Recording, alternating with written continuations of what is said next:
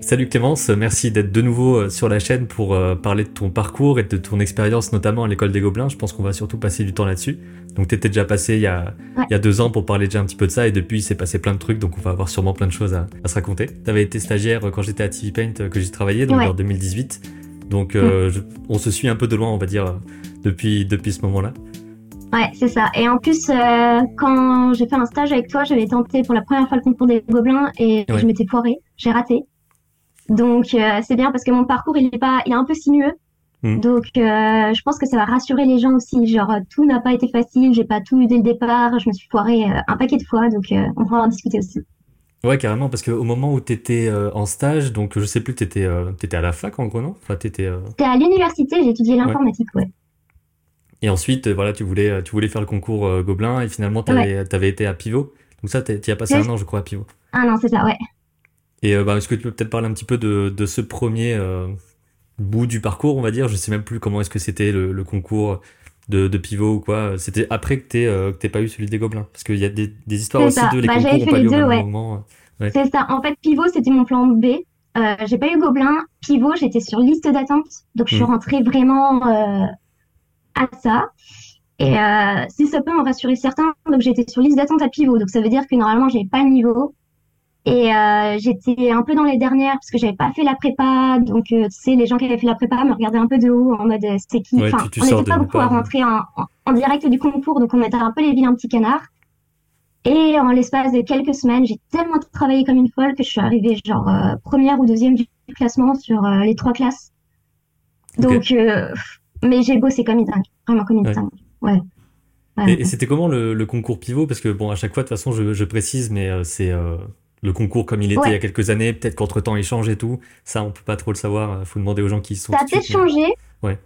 Euh, ça ressemble un peu au vieux concours Gobelin que j'ai fait aussi, c'est-à-dire qu'on a une étape, euh, je crois qu'il y avait une, une, épreuve de caractère design euh, où il fallait dessiner en mouvement, faire un, un turn, un espèce de modèle sheet. Hmm. Devait y avoir aussi une épreuve de décor pour voir la perspective. Et euh, il y avait un, un dossier, il fallait ramener son portfolio avec des dessins traditionnels, euh, des études académiques de peinture. Euh. Ouais. Mais encore une fois, je sais pas si je suis la meilleure personne parce que j'ai un peu foiré vu que j'étais sur liste d'attente. Donc. Ouais, c'est juste histoire d'avoir une idée. Et il y a un truc qui est justement intéressant, je pense, à discuter, c'est la différence entre le premier concours que tu as fait et le deuxième. Parce que tu as été dans la transition finalement, vu que tu dis que c'est comme l'ancien concours des Gobelins. Et depuis, ça avait changé. Alors, moi, justement, c'est après que je suis rentrée à Gobelin qu'ils ont changé le programme. Mais moi, je suis passée avec l'ancien concours. Donc, tu sais, euh, donc tu dans la salle où on est 800. Euh, ouais, ouais. Ouais, ok. Donc, comment ça s'est passé justement, le, ben, peut-être un peu les, les deux fois là-dessus euh, La fois où ça a fonctionné, la fois où ça n'a pas fonctionné. Pour tu avais un an de, de pratique entre les deux. Donc, forcément, il y avait ça aussi. Ouais, il y avait ça. Euh, alors maintenant il n'y a plus ça vu qu'il y a le nouveau mm. programme. Maintenant les gens passent avec euh, un Tumblr et euh, vous avez plus cette épreuve dans une salle et c'est un peu dommage parce que c'était un peu le truc mythique. Bah ouais, euh, j'entendais parler de ça comme truc de fou depuis des années et tout. Bah ouais, c'était un truc de fou et je suis hyper contente d'avoir eu ça parce que c'est, enfin imaginez-vous, vous êtes à 800, presque 1000 dans un énorme gymnase. on a des, des, tables qui sont microscopiques, tout le monde mm. est super silencieux, super focus sur son truc. Enfin, c'est une pression, c'est une émulation qui est assez incroyable. Euh, la différence entre le, premier et le deuxième, c'est qu'évidemment le premier, j'étais pas du tout préparée, j'étais en autodidacte complète. Je dis pas que c'est pas possible en autodidacte, hein, mais euh, c'est quand même chaud parce que la plupart des gens sont préparés avec des prépas spéciales. Oui. ça, ça l'est de plus en plus parce que avec le changement de, le changement de concours, j'ai l'impression que c'est même si c'est pas une école facile à, à avoir, c'est plus facile qu'avant, j'ai l'impression. Parce que tu as le côté, c'est plus à froid, on va dire, euh, maintenant, alors qu'avant, bah, c'était l'épreuve du bac, quoi, plus ou moins. Bah, disons que maintenant, ils s'attendent à avoir plutôt des jeunes qui sortent du bac, plus des gens qui ont fait genre deux à trois ans de prépa. Donc en fait, euh, on s'attend plus à ce que tu saches dessiner dès le départ, parce que tu as une mm. année de remise à niveau à dessin avant de, débuter l'animation. Donc, je sais pas comment ça se passe, je sais pas si c'est plus facile, moins facile. Euh, en tout cas, c'est pas la même pression, je pense. Ouais, l'avantage du concours d'avant, c'est qu'il était peut-être plus impartial, parce qu'on a été vraiment tous avec la même épreuve, dans les mêmes conditions. Ouais. Ce qui n'est plus le cas maintenant, euh, ça avantage quand même les jeunes qui, qui, habitent à Paris, qui ont accès à des cours particuliers dès le lycée. Euh. Hmm. bon, c'est un peu moins égal. On arrivera forcément sur ce genre aussi de, de sujet au bout d'un moment, parce que c'est je le répète à chaque fois qu'on parle d'école, mais c'est pour ça que j'ai pas fait d'école, c'est le prix, les, le côté inaccessible et tout. Donc, ça va forcément arriver dans la, dans la discussion. Et euh, donc, à ton avis, qu'est-ce qui, a, qu'est-ce qui te manquait quand tu n'as euh, pas eu le, le, concours la première fois? C'était quoi la, la, première, la première fois? Euh, Je pense de la rigueur dans le dessin, mais je pense que la confiance en soi, enfin, c'est bête ce que je vais dire, mais d'arriver dans un concours et de savoir que tu maîtrises les énoncés, que tu comprends ce qui est demandé, que tu as confiance, que tu as déjà fait ça, c'est un truc énorme. Moi, la première fois que je l'ai passé, et même quand j'ai passé le concours de pivot, je j'avais pas le vocabulaire, j'avais pas les outils. Euh, en fait, tu arrives, tu es dans une salle où tout le monde autour de toi a l'air de savoir et toi, tu te sens mm. comme un idiot. Oui, parce que souvent, c'est pas, pas la première fois euh, je passe trois fois. Ouais, ouais c'est ça. Et euh, juste, moi, je suis arrivée la première fois à Pivot, j'avais même pas le matériel, c'est-à-dire que j'ai vu tout le monde avec sa grande pochette, son grand sac d'art plastique. Et euh, je me suis dit, merde, mais moi, j'ai pas tout ça, j'ai à peine une trousse et du papier A4. Enfin, j'étais complètement déstabilisée et je pense que ça a énormément joué. Donc, et je le vois, je le vois en fait quand je donne des cours particuliers, c'est que la plupart du temps, les gens, ils ont ce qu'il faut, ils ont juste besoin de quelqu'un qui leur dise, euh, t'inquiète, c'est hmm. bon, tu peux y arriver. Il y a vraiment la confiance, elle joue à fond. Elle joue à fond. Donc, euh, c'était le concours à l'ancienne de ce que j'avais vu quand je regardais un peu au lycée à quoi ça ressemble tout ça t'avais des, des, euh, des modèles sheets avec des personnages épicés, voilà, t'as as euh, fais-le euh, prendre une pierre, grimper sur un arbre et tout pour voir comment tu gères le volume en fait. Ouais, bah si tu l'as déjà fait en examen blanc dans une prépa ou avec un prof particulier, ça va, mais alors si tu te retrouves pour la première fois dedans, mais l'angoisse, je te dis hmm. pas. Ouais. Ouais, ouais, c'est. Puis il y avait l'épreuve de storyboard aussi, je crois que c'était les deux trucs principaux où tu as une fable ou un truc et tu dois le faire en temps de case et tout ça. Ce qui fait que ben, quelque part, même si tu es habitué à dessiner, t'es pas forcément habitué à dessiner en volume, ce qui est déjà un truc euh, bien différent, et t'es pas forcément habitué ah à décomposer une histoire. quoi. Donc c'était vraiment chaud comme, euh, comme Pas du tout. C'est super chaud et je pense que les gens ils sous-estiment à, à, fond le fait que savoir dessiner ça va pas faire de toi un bon animateur, ça va pas faire de toi un bon storyboarder. En fait, le dessin c'est juste un outil et euh, il te reste tout, tout un panel de compétences à apprendre juste pour pouvoir maîtriser les autres trucs. Et c'est pour ça qu'au départ, Gobelin n'acceptait que des gens qui savaient déjà dessiner, parce que après l'animation, c'est déjà un truc de malade à apprendre. Quand ça prend quatre ans avant de vraiment comprendre. Euh, moi, je viens de finir Gobelin, je me sens encore pas très à l'aise dans l'animation, tu vois. Ouais, ouais, ça, euh, ça s'arrêtera jamais, je pense. Je sais pas si un, si un, jour tu te diras, ça y est, euh, je suis euh, trop je forte et tout. Non, non, non, non, tu vas toujours te sentir un peu tout petit, tu vas arriver dans le studio, tu vas être pas confiant, mais ça, c'est tout le monde, hein, c'est vraiment partagé comme sentiment. Donc, c'est pour et, et, on en revient à ce truc d'accessibilité euh, des études qui, moi, me pose un, un énorme problème parce que Gobelin, euh, j'ai dû faire un emprunt, j'ai dû euh, candidater à plein de bourses. Euh, moi, j'aimerais bien que ce soit plus accessible. Et c'est pour ça, là, juste avant, j'ai préparé un espèce de dossier où j'ai scanné tous mes cours écrits de, de Gobelin, j'ai mis tous mes exercices. Je vais mettre tout ça accessible sur un drive et je te donnerai le lien. Tu pourras le mettre en description. Pour euh, tous les gens que ça intéresse, comme ça vous aurez accès à, à, toutes les fiches de notation, les énoncés. Je pense que ça peut être intéressant. Mais encore une fois, ce sont des documents qui sont pas forcément accessibles si juste vous les lisez comme ça. Donc, si jamais ça intéresse des gens, si jamais il y a un set de gens qui se disent, bah tiens, moi j'aimerais bien qu'on fasse une petite démo des exercices de première année de Gobelin, des fondamentaux, moi ça me dérange pas de revenir et, euh, par exemple, on bah une vidéo, un exercice ça peut, s'il y a assez de gens qui sont intéressés, vous le dites en commentaire et euh, on peut faire ça. Moi, ça, ça me gêne pas. Que ce soit accessible à tous. T'as le, t'as fait une, formation influenceuse, euh, mettez des coms et tout, référencement. Abonnez-vous. non, mais en vrai, ça peut être super parce que c'est vrai que c'est le genre de choses que, ben, pareil, moi, j'ai pas, j'ai pas, j'ai même pas tenté d'école d'animation ou quoi que ce soit. Je savais que c'était, je voulais pas avoir un emprunt dès le début parce que j'étais pas sûr que je voulais vraiment faire de l'anime euh, pur comme, comme métier, on va dire.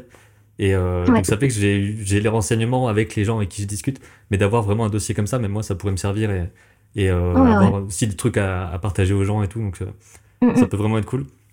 Et euh, cette, cette année à Pivot, justement, qu'est-ce que tu as, qu'est-ce que en as pensé, comment c'était, est-ce que, as, est-ce que ça t'a vraiment donné une sorte de, de bagage super, super complet sur les, les arts mm. plastiques en général, on va dire, c'était plus ça? Ouais. En fait, c'est une école qui est beaucoup plus académique, dans le sens où vous allez vraiment faire au départ du dessin euh, hyper traditionnel, c'est hyper, hyper rigoureux. Genre, euh, mm. à Gobelin, tu peux arriver en retard, il y a des gens qui loupent les cours. Ah tu vas jamais avoir trop de problèmes. À Pivot, tu étais en retard de 3 minutes. Non, c'était même pas ça. Même si tu étais à l'heure, tu étais déjà plus à l'heure.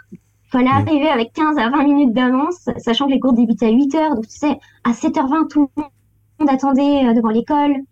L'école, c'est un ancien, c'est un ancien garage. C'est un peu miteux, mais c'est super. Enfin, pour se faire ses armes, pivot, moi, il y a eu vraiment un avant, un après, quoi. J'ai passé six mois là-bas. Euh, c'est incroyable le saut que j'ai fait. Euh, je travaillais beaucoup à côté, tu vois, mais c'était vraiment encouragé par les profs. Euh. je conseille à fond cette école. Alors après, pour ce qui est des formations de spécialisation, après, bon, on n'en a pas nécessairement que dit du bien. Après, aucune école n'est parfaite. Mais si vous avez un plus petit budget, franchement, le tronc commun, moi, j'ai appris des tonnes là-bas. Et ça m'a donné des outils qu'après, qui m'ont permis d'être en avance sur certains élèves des Gobelins qui avaient plutôt fait euh, des prépas spécialisés animation, genre atelier de Sèvres. Moi, j'avais des mmh. compétences en peinture et en couleur qui étaient plus avancées. Ouais. et qui euh, te servent ensuite parce que justement, tu fais pas que de l'animation. On parlera ensuite du fait que tu, tu fais une BD et mmh. as, en gros, tu peux euh, avoir des, des du travail en illustration, comme en animation, comme en BD. Enfin, ça t'a fait un, un panel complet. Quoi. Mmh. Ça m'a vraiment permis de faire sortir mon portfolio du lot, de savoir ces choses-là. Donc, Pilo, ouais, je recommande. Pour le deuxième concours des Gobelins, c'était comment justement T'arrivais déjà un peu plus armé au niveau technique, mais aussi tu l'avais déjà fait, comme tu dis. Donc ça veut dire que tu as, bah, passé la première épreuve et ensuite tu as eu l'entretien que tu n'avais jamais eu avant aussi. C'est ça, ouais. Euh, je conseille de faire euh, pas mal d'examens blancs, de vous chronométrer, d'essayer de le faire en temps réel, c'est vraiment important. Euh, après, maintenant, c'est plus ce concours-là. Hmm. Donc, je ne saurais pas trop vous orienter. Ce serait plutôt quelqu'un qui fait la nouvelle formation qui, qui pourra vous le dire, mais probablement tu as déjà fait des vidéos comme ça. Euh, oui, il y avait une vidéo avec quelqu'un qui avait fait le concours, euh, la nouvelle version où il explique les trucs. Bah, référez-vous plutôt à, plutôt à ça. Même si moi, dans le dossier que je vais vous mettre sur le drive, j'ai mis aussi mon, mon portfolio d'entrée. C'est toujours bien de voir qui se fait. ouais. Oui, et puis pour les portfolios, ben pareil, il y, a des vidéos aussi, notamment celle avec Swazik. Je crois qu'il y a deux heures où on dit les choses qui peuvent être améliorées, qu'est-ce qu'il faut mettre, etc. Donc normalement, ce truc-là, il est assez, il est assez complet. Donc ce qui fait qu'après tu arrivé à, après, arrivé à l'entretien, ça s'est passé comment à ce moment-là? C'était euh, est-ce qu'il y avait encore ce côté grosse pression et tout, ou est-ce que c'était déjà un peu plus euh, tranquille de ton côté? Parce qu'un entretien, c'est quand même c'est aussi un truc de stress où tu arrives avec un jury et tout. C'est... Ouais, mais ce truc où euh, je rêvais de, de Gobelin depuis que j'avais 12 piges.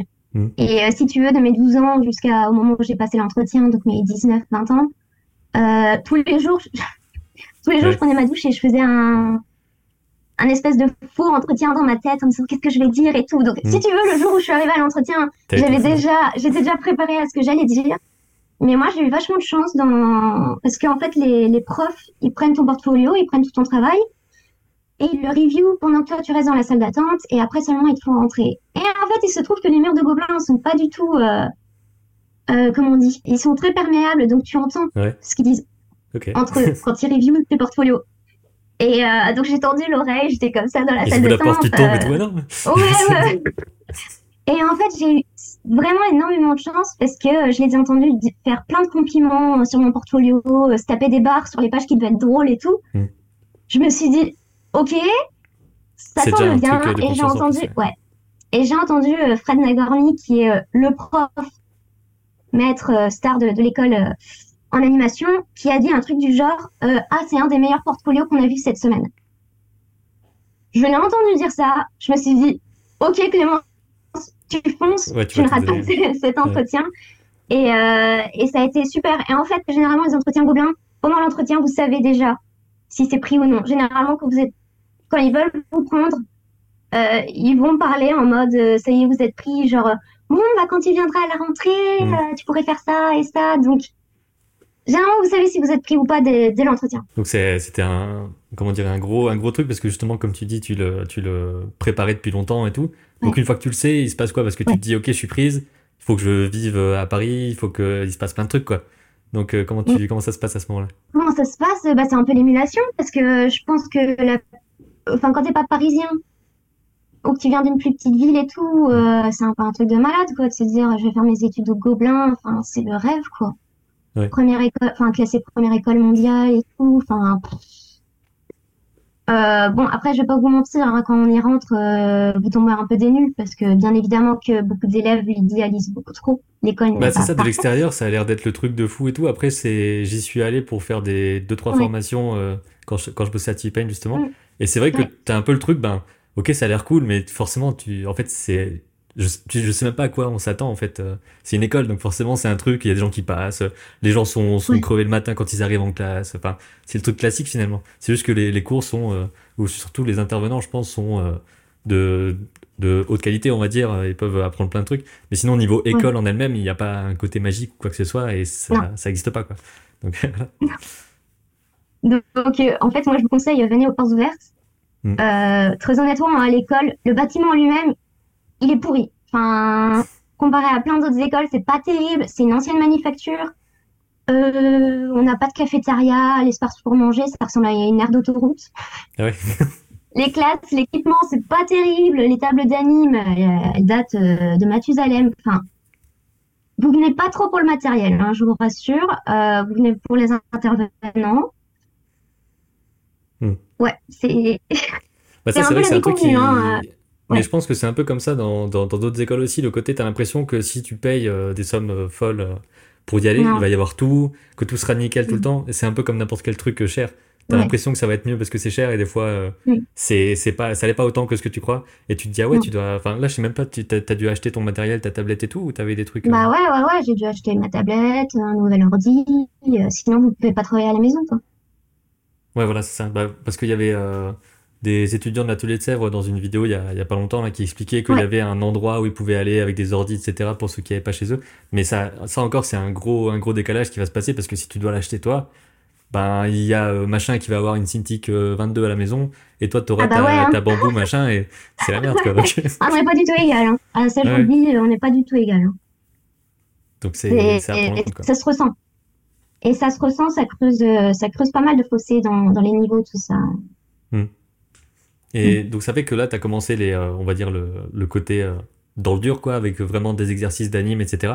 C'est quoi un peu les trucs euh, que tu as là-bas? Déjà Est-ce que tu est-ce qu'il y a que des cours d'anime vraiment exercices et tout, ou est-ce que tu as aussi à côté de, on va faire des séances de modèles vivants et trucs comme ça, ou est-ce que c'est plus du tout là au Gobelin? On a des trucs à côté. Alors il n'y a pas énormément de modèles vivants, je vais pas vous mentir. Mm. Euh, mais on ne fait pas que de l'anime parce que le but c'est quand même de faire de vous des réalisateurs, donc on essaye de voir un peu euh, toutes les étapes. Du coup, euh, donc ça c'est ce que je vais mettre sur le drive. Mes premières années, hop, fondamentaux. Les tout premiers trucs qu'on fait, c'est en fait avec Fred Nagorny, donc le prof un peu star des Gobelins. C'est des trucs ultra techniques. Je vous ai scanné, en fait, c'est le, les cours écrits. Donc ça, vous allez trouver ça nulle part ailleurs, parce qu'il n'y a pas beaucoup de gens qui prennent elle écrit les cours et euh, heureusement je les ai gardés. Du coup là vous avez vraiment les, cours de Gobelin euh, hyper rigoureux. Donc ça, en vrai c'est euh, incroyable d'avoir ça hein.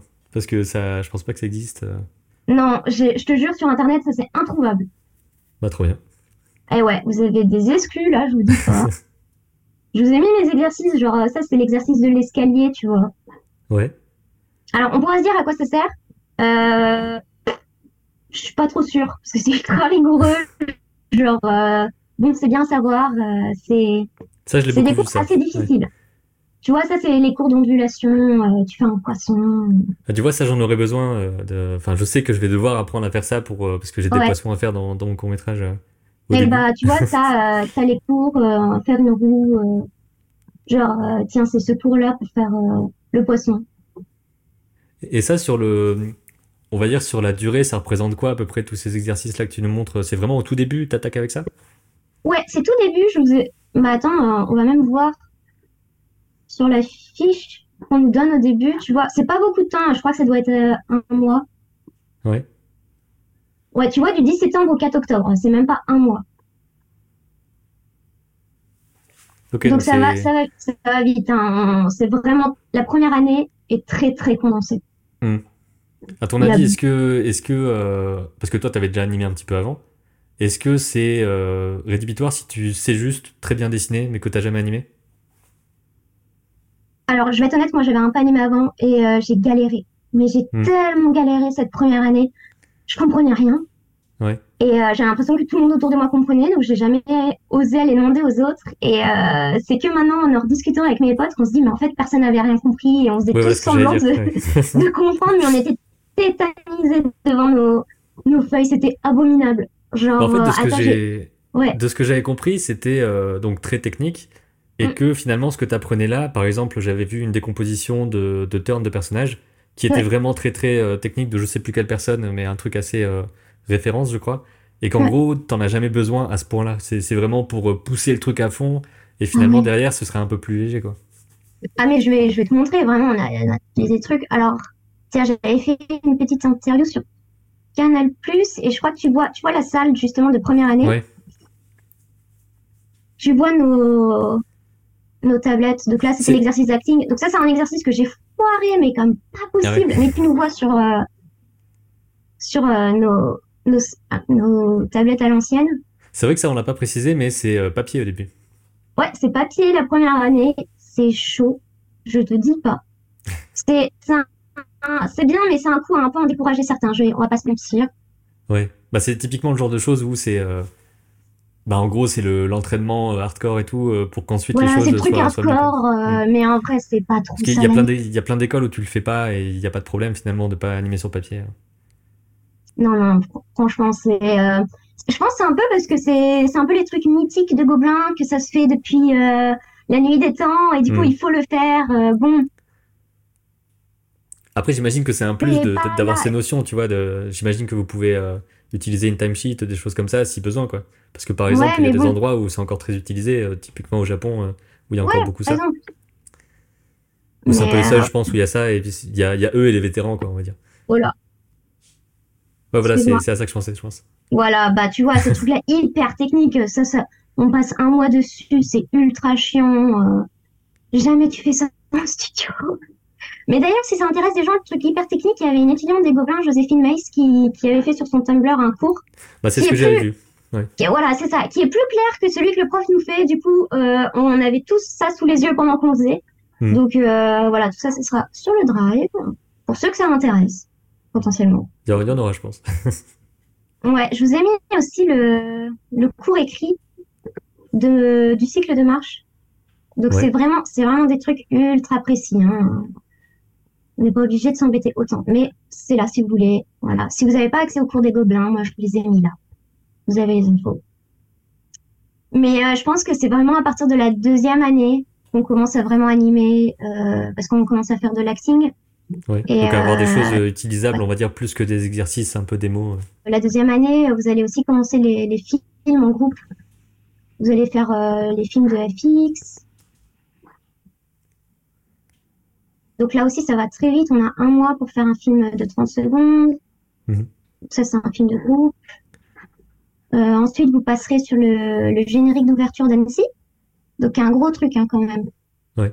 Et surtout qu'à chaque fois, c'est, enfin, tu sens que c'est, je crois que c'est une minute ou 45 secondes, mais tout le monde met tout dedans, quoi.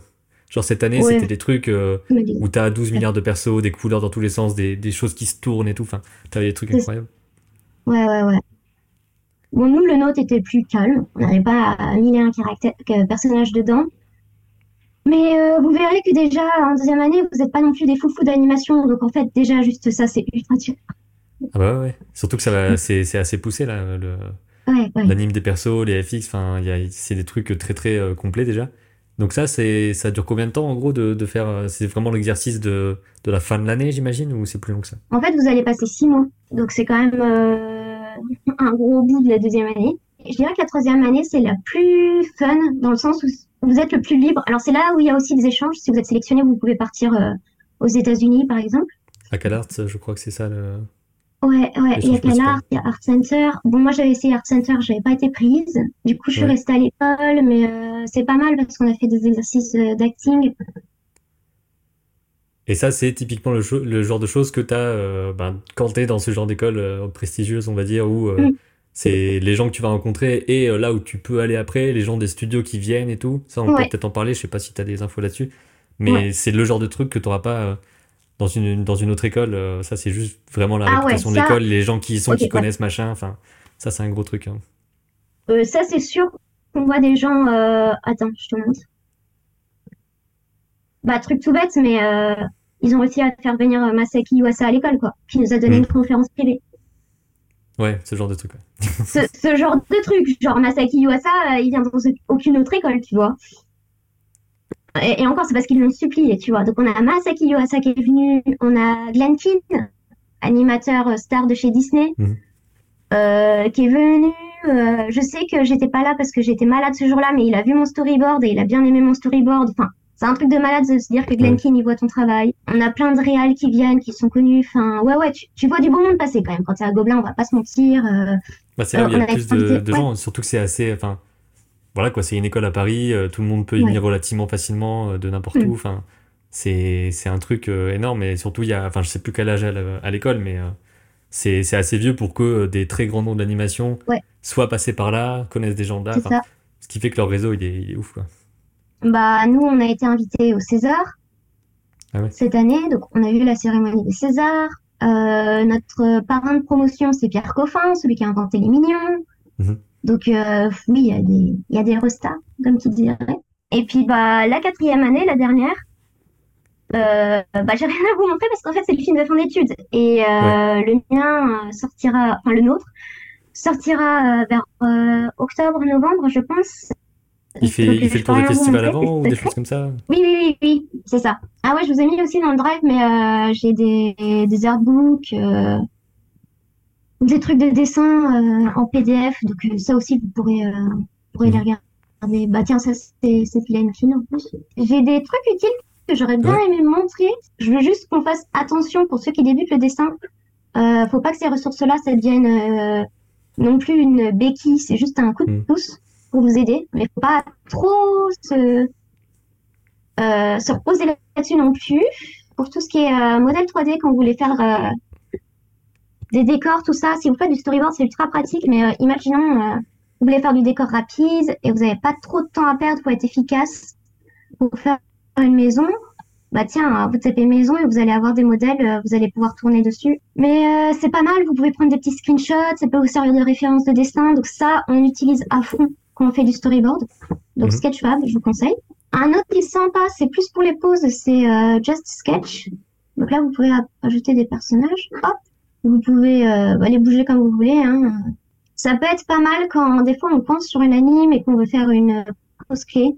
Hmm. Euh, ça m'arrive euh, de l'utiliser pour pouvoir euh, après je peux le mettre dans l'orientation que je veux c'est pas mal ça servira de, de petite base pour poser un truc et le mieux étant d'avoir soit une photo soit carrément de de, de mimer etc pour avoir ouais, le, ouais, le côté plus filmez-vous en faisant des références hmm. on fait ça à Gobelin il y a, pas de nom de toute façon c'est comme ça que ça marche pas de faire de la rotoscopie et de repasser dessus mais ouais. Mais vous, vous, prenez une ref, euh, vous regardez comment ça marche, il n'y a pas de mal à faire ça. Hein. J'ai une BD où dedans, il y a un bâtiment qui va revenir très souvent, qui est une hacienda, donc c'est un vieux bâtiment d'influence espagnole au Mexique. Hmm. Et c'est, c'est ultra dur à dessiner. Euh, je vais pas le redessiner à chaque fois sur toutes les pages. Ce que je me suis fait, c'est que je me suis fait un, un, un, petit modèle 3D, tu vois. Le bâtiment, la bâtisse principale, c'est pas moi qui l'ai modélisé parce que je suis forte en modélisation, mais c'est un modèle euh, libre de droit que j'ai dû trouver sur Sketchfab. Mhm. Et puis après, j'ai agrémenté d'autres choses plus faciles à modeler, et puis ça me fait une base. Je pourrais euh, faire des screenshots et redessiner par-dessus, tu vois. Ouais, c'est ça. Ça, ça, va éviter de faire des, des, repères de fou. Euh, surtout sur. Enfin, c'est ça, ça, part très vite sur des trucs très compliqués, les, les bâtiments, parce que. on va dire que les dessiner de façon un peu comme c'est là, ça peut le faire parce que c'est des vues un peu aériennes ou des vues un peu plates. Dès que tu commences à être à vue de personne en, en contre-plongée et tout, c'est là où c'est le, le bordel, quoi, très vite. Ouais, ouais. Donc, euh, en fait, on a tellement de chance d'avoir tellement d'outils qu'il n'y avait pas il y a encore genre 5 ans. Bah, utilisez-les, hein. C'est, c'est pas de la triche. Hein. Ce qui serait de la triche, c'est de vraiment genre euh, ne se servir que de ça, ne plus faire l'effort de dessiner euh, ou de plagier, quoi. Ça, ça, ça serait de la triche. Mais prenez des références, vous allez sur Pinterest, vous prenez plein de petits concepts et vous faites une petite tambouille avec tout ça, quoi. Vous mixez et puis c'est comme ça que vous allez faire un truc original, quoi. Ce qu'on dit, c'est que c'est, enfin c'est même pas des astuces euh, en études, c'est vraiment comme ça que ça marche dans l'industrie. On prend des photos, on prend des trucs en concept art, on va même euh, matcher des photos, etc. Enfin, ça c'est vraiment le truc classique. Donc il faut enlever de la tête euh, le côté je dois tout dessiner tout seul et tout, ça ça existe juste pas quoi. À part deux trois personnes qui ont dessiné des milliers d'heures et qui y arrivent, mais franchement c'est c'est un peu les génies qui sont à part, qui font tout de tête. Et encore c'est parce qu'ils ont bien vu. C'est un aussi des fois. Enfin, je pense que c'est une, incompréhension. On a l'impression que c'est comme ça que ça devrait être et tout, alors que non. Ouais. En fait, euh, je vais être honnête, la plupart du temps, quand on est étudiant, on n'ose pas du tout utiliser les références parce qu'on a tellement peur de se faire accuser de plagiat. Et alors ça aussi, je vais le dire, mais euh, en école d'art, il y a une espèce de chasse aux sorcières où des fois les étudiants ils utilisent des rêves et les autres vont les pointer du doigt en mode mais t'es un tricheur et tout, plagiat, ah plagiat. Ouais. Euh, plagiat, c'est vraiment genre c'est décalqué quoi, mais sinon ça va, calme aussi les gens. Enfin, bah, ne jetez pas pierre. Alors et c'est les profs, les pros qui viennent et qui disent non non non, utilisez des références, sinon bah sinon en fait vous n'avez pas de librairie mentale, enfin vous n'allez pas sortir ça de nulle part. Faites du dessin d'observation quand même aussi, hein. Hmm. Pinterest, c'est bien, mais si vous sortez dehors, voir les vrais trucs et prendre des photos vous-même, c'est mieux. mais ouais, ouais, utilisez, des rêves. Euh, vous embêtez pas trop. Euh. Bah, disons que ce sera déjà compliqué de le faire avec, donc euh, on va pas se mettre encore plus de difficultés. Vous allez galérer, donc euh... permettez-vous d'avoir un petit peu de rêve, quoi. C'est pas, pas bien grave. Tous ces trucs-là, c'est un portfolio que j'avais fait pour un projet perso, mais j'ai utilisé des rêves. Mhm. Surtout que là, c'est ancré euh, historiquement et tout. Enfin, vous n'allez pas l'inventer. Vous allez regarder des rêves, puis après, dessus, vous allez étoffer, vous allez inventer des trucs.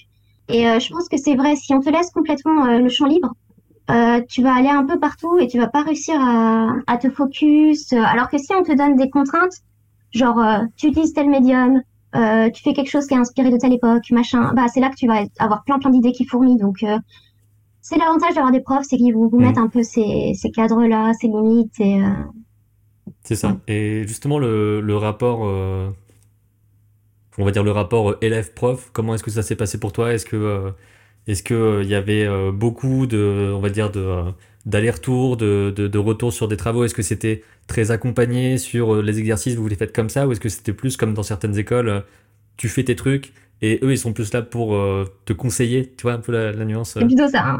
Ouais. c'est plutôt ça. Euh, en fait, Gobelin, c'est quand même beaucoup en autonomie. Euh, mais ça, on a reproché, on a reproché plusieurs fois à l'administration. C'est-à-dire que pour le prix qu'on paye, on aurait aimé être des fois plus accompagné. Hmm. des fois, tu sais, tu vois les profs qu'à la fin, où ils sont là qu'une après-midi. Enfin, oui, parce que c'est des gens qui sont pas profs, à temps plein, c'est ça, travaillent bah, C'est ça, en fait. Ah ouais, c'est le problème éternel de. Euh, tu peux être un très bon professionnel et en pédagogie, tu peux être nul, quoi. Ouais, aussi. Et euh, des fois, on a eu des, des génies, quoi, des gens trop forts, mais trop, trop nuls en enseignement. tu sais, qui parlent en métaphore et tu te dis, mais je comprends rien à ce qu'ils disent. Genre, euh, ça n'a aucun putain de sens. Mais oui, ça doit être un peu bizarre d'avoir quelqu'un de trop fort et après tu te dis, en fait, je sais pas ce que je peux récupérer. Euh. ouais, c'est ça. En fait, c'est frustrant parce que tu te dis, la personne a tellement à offrir d'enseignement et elle n'arrive pas à transmettre ça, elle n'arrive pas à décomposer et à, et à, conceptualiser le truc, tu vois. Mm. Et euh, c'est pour ça que, perso, moi, j'ai galéré, j'ai foiré un tas de trucs et euh, je donne des cours particuliers et je vois à quel point ça sert. Je suis capable, tu vois, de vraiment décomposer les trucs et de dire ah là c'est sûr que tu vas te planter parce que tout le monde se trompe et euh, hmm.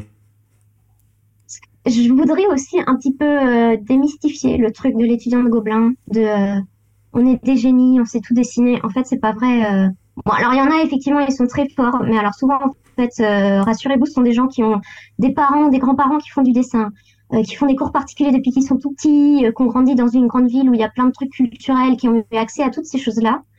Euh, vous comparez pas trop si vous, comme moi, vous avez grandi dans un bled euh, où il n'y avait pas de musée, pas de cours particuliers, pas d'école d'art, euh, vous avez tout fait en autodidacte avec Internet, bah forcément vous allez partir avec des lacunes en comparaison mm. avec ces gens-là. Ça veut pas dire que vous n'allez pas vous rattraper, ça veut pas dire que vous n'allez pas développer d'autres compétences inédites. Faites-vous un peu confiance sur ce point-là. Et c'est pour ça, hein, s'il y a des gens qui nous écoutent là et qui ont des doutes, qui ont des questions, qui ont des parcours un peu atypiques, euh, vous pouvez m'envoyer un petit message sur Instagram, il n'y a, a, pas de souci.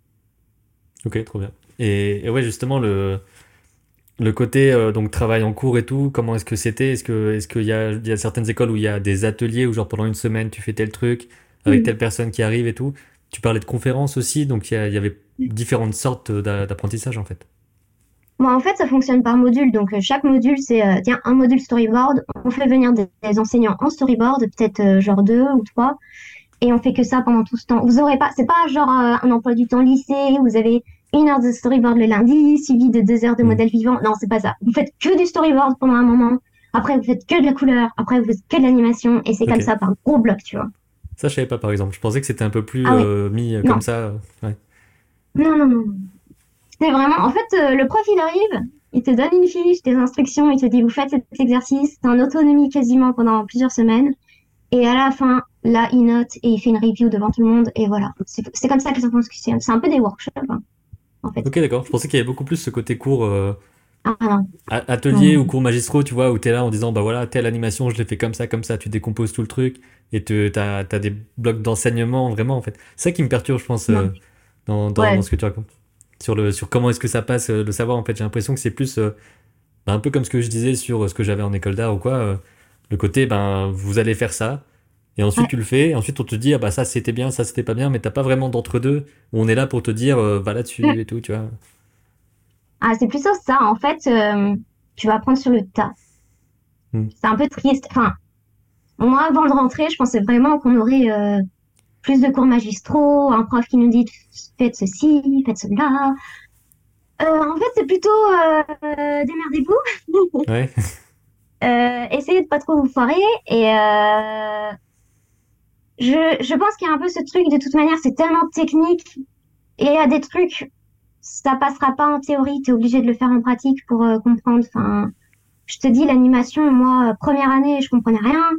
Deuxième année j'ai l'impression d'encore rien comprendre. Troisième année j'étais un peu mmh. quatrième année il y avait encore des trucs que je comprenais pas mais on avait plus le choix parce qu'on était en autonomie sur le film de fin d'études. Enfin à chaque fois, t'es un peu poussé dans le vide et en fait, t'as pas le choix. C'est un peu marche ou crève, hein, quand même. On va pas se mentir. Hein. Et est-ce que t'as des trucs, euh, peut-être euh, deux, trois choses qui te viennent là comme ça, de j'avais pas compris et ensuite j'ai compris, tu vois, un truc qui t'a débloqué, des petites choses. Euh, si t'en as, je sais que c'est forcément des listes et tout, c'est pas des trucs faciles à, prendre comme ça, mais. En fait, moi, je me souviens de ce truc qu'Adrien Grandmel nous a dit en cours de première année. Il nous a dit vous verrez, vous avez l'impression que c'est super compliqué l'animation, mais une fois que vous aurez compris, en fait, c'est facile, c'est vraiment méthodique. Et c'est vrai, mmh. mais il va falloir vous planter et euh, faire beaucoup, beaucoup d'essais avant de comprendre ça. En fait, euh, même là, j'essaierai de vous l'expliquer. Ça ne fonctionnerait pas parce que faut que vous, vous l'expérimentez. Enfin, ouais. Au bah, départ, vous allez suranimer. C'est vraiment le, le, le, problème de tous les animateurs débutants, on suranime parce que bah déjà on a peur euh, et on veut absolument euh, montrer ce qu'on vaut, donc on en fait des tonnes. Euh, de deux, on fait un peu cache-misère, on se dit bah si ça bouge de partout, on verra pas qu'en mm. fait je maîtrise pas. C'est pour ça qu'en fait on dit que les Japonais ils sont forts parce qu'ils font des animations plus minimalistes et ça fonctionne mieux. Et des fois il faut aller plus simple, il faut juste transmettre une idée, une intention, pas dix intentions, une. Si déjà il y en a une qui passe et que les gens la comprennent, ce sera déjà très bien. Donc, euh, des pauses euh, clés qui sont simples, vous intervallez simplement, vous y allez petit à petit, doucement. Mais en fait, euh, à part peut-être un jour refaire une autre vidéo où on fait vraiment pas, pas une animation, mais là, par juste les mots, ouais, ça, ça passera bah, pas, tu vois. C'est par l'image, ça prend par l'image. Forcément, moi, j'ai j'ai le côté apprendre tout seul l'animation. Donc, quand j'anime un perso, c'est un peu comme je peux, tu vois, j'ai jamais eu vraiment une méthode claire, même si j'ai lu des trucs et tout ça. Et le, la décomposition, ça m'a mis un, peu de temps à me dire, euh, ben, fais, enfin, t'as un peu le réflexe de le faire en, je sais plus comment on le dit en français, mais en straight ahead, tu vois, de, tout faire d'un coup. Et c'est au bout d'un moment, tu te dis, ben, en fait, ça marche pas parce que ton perso après, il ressemble plus à rien. Et même, tu sais même pas si ton mouvement, il est bon avant de le faire. Donc, t'as tous ces trucs-là euh, qui. C'est vrai que c'est en le faisant, mais euh, mais il y a deux, trois trucs. Et bah, au niveau cours d'animation, on va dire, il y a la vidéo avec Nathan Otano sur la chaîne où c'est, je crois que c'est une heure où il parle de sa façon de, de faire. Bah, il y a, aussi celle avec Juliette. Euh, ouais. Oui, c'est ça. Donc c'est, il y a, il y a la, la, vidéo avec Juliette euh, Peuportier aussi où elle parle des, des, règles d'animation. Donc euh, les, il y a plein de trucs comme ça où justement, comme mm. tu dis, certains ont des façons, comment dire, soit plus méthodiques, soit plus chaotiques de faire. Donc c'est bien de prendre un peu de, de, partout. Il y a des masterclass sur YouTube, il y a plein de trucs en anglais souvent parce que c'est un truc mm. fondamental, c'est d'avoir la le côté anglais, parce que sinon tu te prives de 12 milliards de, de ressources. Ah si c'est un truc sur lequel se hein. focaliser, ouais, c'est un truc quand même, quand même important euh, là-dessus. Quoi. Surtout qu'il y a des termes qui ne sont pas traduits. Oui, puis il y a des gens qui, qui, euh, qui sont dans la classe euh, internationale où ils viennent d'autres pays et tout. Fin... Et vous allez travailler avec. Hein. Moi, mon film de fin d'études, je l'ai fait avec des étudiants internationaux, donc euh, j'ai pas parlé français d'année. Hein. Hmm. à la fin, tu rentres chez toi, tu parles plus français, tu te dis qu'est-ce qui se passe? Ah, c'est ça, ouais, ouais. donc, ouais. Et, justement, tu parlais un petit peu dans l'autre vidéo, donc il y a deux ans, le côté un peu travailler en équipe et tout. Est-ce que tu as des trucs peut-être à dire là-dessus, vu qu'il y a eu euh, une autre expérience euh, depuis? Parce que je crois que tu parlais du, Est-ce que c'était le, le court métrage FX ou c'était le court métrage NC à ce moment-là? Ouais. Je crois que tu disais qu'il y avait eu des, des, dissonances dans le groupe et tout à ce moment-là, donc. Ouais, mais tu sais que c'est trop drôle parce que les, les personnes avec qui j'étais en, en, équipe à Annecy, euh, ça avait été un peu chaotique durant Annecy, on s'était pris la tête et euh, mm. cette année on s'est expliqué et tout et en fait maintenant on s'entend trop trop bien. Donc comme quoi c'est possible Et maintenant c'est des super potes, donc euh, qui sont trop trop cool. Et euh, cette année, bah pareil, c'était compliqué. Non mais imaginez vous passez un an sur le même projet avec les mêmes personnes, c'est chaud quoi. Bah surtout que là, c'est vrai qu'il y a un truc. Euh, c'était avec Tess qui est à Lisa, on parlait de ça, où elle est réalisatrice de son film, et ensuite les mm. autres ont leur poste. Mais alors qu'au Gobelin, tout le monde est réalisateur, réalisatrice, donc il y a. Ouais, c'est ça. Donc il y a peut-être une, façon un peu différente de travailler, vu qu'il n'y a pas une personne qui décide à la fin. Donc est-ce que c'est pas euh, un défi aussi ça? Alors en fait, c'est plus qu'un défi. J'ai envie de dire, c'est impossible. enfin, je vais citer notre coordinatrice de projet, Yonsan. Donc Yoxon, en fait, elle nous, elle nous l'a dit, hein, le projet de fin d'études. Donc, on fait entre 4 et 6 personnes. Euh, pendant une année, on fait notre film de fin d'études de 5 minutes environ. Elle m'a dit, mais ça, dans la vraie vie, mais jamais on fait parce que c'est impossible. Elle m'a dit, déjà, deux coréales, elle a déjà vu ça dans la vraie vie, elle m'a dit, c'est impossible. C'est déjà la merde parce que, bah, il y a trop d'allers-retours, on s'entend pas, on veut faire des mm. trucs différents. Donc, elle me dit, mais 5 coréales avec des étudiants, donc même pas des pros, qui ont des fois plus d'ego parce qu'on se dit non mais j'ai fait deux ans d'études quand même et tout. Mais euh, nous, nous, au départ on était six et il y a un gars, on a dû le virer parce qu'il avait un ego surdimensionné. C'était impossible. C'était un ah cauchemar. Un cauchemar. Donc là il y, a des, y a des dramas euh, dans les ah écoles. Chaque année il y a des dramas. C'est un peu aussi le fun du truc mais euh, ça fait pleurer les profs, ils en peuvent plus. Donc c'était une année hyper éprouvante. C'est très très dur. C'est très dur. Et il y a un peu plus de, enfin c'est tous les, euh, je sais pas, toutes les semaines, il y, a un, il y a un point de, euh, on va, on va expliquer ce qu'on a fait au prof ou c'est tout. Oui, c'est ça. C'est, c'est même plusieurs fois par semaine. Les profs viennent, euh, on, on review, ça, ça va, ça, ça va pas, nouvelle deadline. Hmm. C'est, c'est vraiment comme un vrai suivi de production. À ce moment-là, c'est presque, vous êtes presque plus à l'école, vous êtes déjà dans un mini studio, si tu veux. Ouais. Ce qui est bien parce que ça n'arrivera plus de cette façon-là aussi après. Enfin, tu auras toujours, euh, soit euh, tu auras un poste ou un autre et tu auras, moins le côté coordination, sauf si tu fais ton court métrage ou si tu as vraiment un petit collectif ou quoi. Ah bah là, c'est sûr que tu touches vraiment à, la réalisation. Mais euh, c'est un métier dur quand même. Hein. Là, là, je t'avoue que je suis contente d'avoir fini. Ouais. de pouvoir passer en pro parce que c'est quand même plus facile en studio. Enfin, j'ai eu des expériences pro pendant tous les étés et c'est quand même vachement moins stressant. Bah, c'est vrai que ça, c'est un truc où, euh, genre, je le répète un peu à chaque fois, mais euh, justement, avoir ton avis là-dessus, parce que il y a, j'ai l'impression que le plus souvent, le retour que j'ai, c'est euh, en, en, studio, c'est plus facile dans le sens où t'es voulu, tu vois, t'as as été choisi, t'es là et tout, et tu fais juste ton truc, alors qu'en école, t'es en même temps, c'est bien en école parce que tu peux faire des choses, on va dire, plus librement, euh, en gros, que, mhm. que tu pourras jamais faire en studio. Donc, tu as un peu cet équilibre-là, mais globalement, normalement, en pro, ça se passe mieux. Et t'en penses quoi un peu de ce truc-là, même si tu commences à peine et que tu as eu quelques expériences, mais vu que tu dis que chaque année, tu avais un, un stage ou quelque quand, chose. Quand même, j'ai fait 3-4 studios, donc. Euh, et à chaque fois, j'étais pas en stagiaire, j'étais vraiment en intermittent du spectacle, donc je travaillais comme, euh, comme les autres employés, quoi. Donc. En fait, ça va dépendre un peu de ce que vous voulez parce que ça va dépendre des profils. Il y a des profils qui sont vraiment euh, de création, de réal. Donc là, vous allez avoir envie de faire vos projets perso, euh, vous avez des trucs à raconter. Et euh, il y a les profils plus techniciens, ou juste là, de faire un petit truc en studio, bah, ça vous suffira, vous n'allez pas... J'ai pas envie de dire vous n'aurez pas plus d'ambition, parce qu'il y en a pas un qui est au-dessus de l'autre, c'est juste des manières de faire qui sont complètement différentes. Mais en studio, en fait, vous avez quelqu'un qui s'occupe de la prod, quelqu'un qui s'occupe de la coordination, euh, vous avez un chef anime. En fait, si c'est merdique, c'est c'est pas vous qui allez vous faire taper sur les doigts. Vous, vous êtes euh, en dessous de la chaîne. Enfin, tant que vous n'êtes mm. pas euh, superviseur, vous êtes dans votre petit coin, vous faites vos petites animations. si c'est pas bon, bah, ça sera repris par un autre animateur. Euh, bon, euh, si c'est trop mauvais, vous êtes viré. Hein, ouais, ouais, faut pas déconner non plus. Quand même, c'est l'intermittence du spectacle. Hein. Je vous dis pas. C'est des trucs courts et tout. Je vous dis pas que c'est la Dolce Vita. Hein. Si vous êtes pas bon, vous êtes viré. Hein. Ça, c'est quand même assez impitoyable comme milieu. Mais euh, bon, euh, vous commencez à une certaine heure, vous finissez à une certaine heure, après vous rentrez chez vous, vous avez fini. À l'école. À l'école, c'est jamais fini. Tu, tu, rentres chez toi, tu te dis encore, je dois faire 5 heures de trucs et tout, et tu sais pas comment mmh. gérer. Enfin, c'est l'école, elle ferme à 21h pour le projet de fin d'études. Bon. Mmh. Ouais, c'est jamais fini, quoi. Ouais, c'est ça. Et puis surtout, tu as des deadlines qui sont pas du tout réalistes à l'école. Hein. Ça, ça, on peut se le dire. Même tous les profs qui sont venus nous ont dit, mais c'est impossible vos deadlines en studio, mais jamais on fait comme ça. Ouais. Ouais, euh, justement, c'est très, euh, c'est très euh, différent. Et peut-être que tu peux parler un petit peu des expériences que tu as eues justement en studio, parce que je sais pas, je sais même pas spécialement où est-ce que tu as été ou quoi. Donc, qu'est-ce que tu mm. faisais? C'était sur quoi? Alors, j'ai fait, j'ai fait le studio mathématiques à Paris, où j'ai fait de l'animation sur une pub de jeux vidéo, sur une pub pour Nike. J'ai fait le studio Annie Mhm. qui est... Euh, alors peut-être vous connaissez le travail de Jong Yeon, c'est un animateur euh, qui était aussi des Gobelins, qui est euh, français, sud-coréen, et il fait beaucoup de trucs Sakuga, d'action et tout, donc c'est son studio à lui, j'ai bossé là-bas sur de l'animatique. j'ai bossé au studio Wiz avec le collectif CRCR sur une pub League of Legends où j'étais assistante animatrice, donc j'ai fait du clean, de la couleur, quelques animations RAF de personnages secondaires.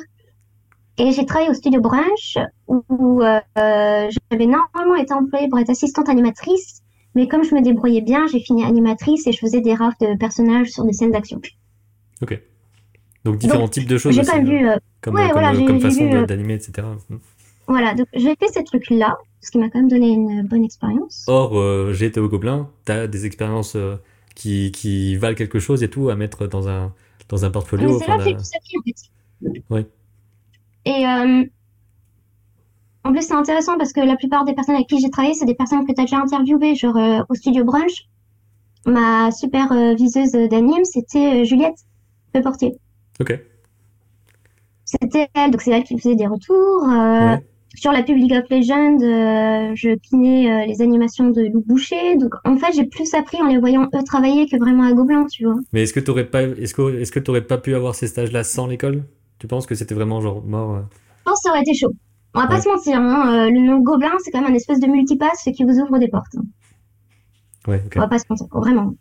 Ouais, c'est ça, c'est bah, des trucs qui font. qui bah, En vrai, c'est ça fait chier, quoi, tu vois, de se dire. Euh, t'es obligé de passer par. Enfin, après, là, on dit Gobelin, mais d'autres écoles aussi, parce que, par mm. exemple, j'ai eu quelques questions, justement, quand j'ai demandé sur, sur Instagram.